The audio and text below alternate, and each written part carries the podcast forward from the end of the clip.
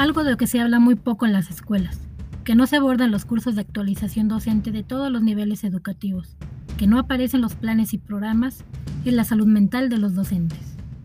Maestros con brotes neuróticos, trastornos psiquiátricos, con adicciones diversas, con colitis, gastritis, que sufren infartos, que son diabéticos, hipertensos, que sufren parálisis faciales, maestros con estos y otros padecimientos mentales y de salud.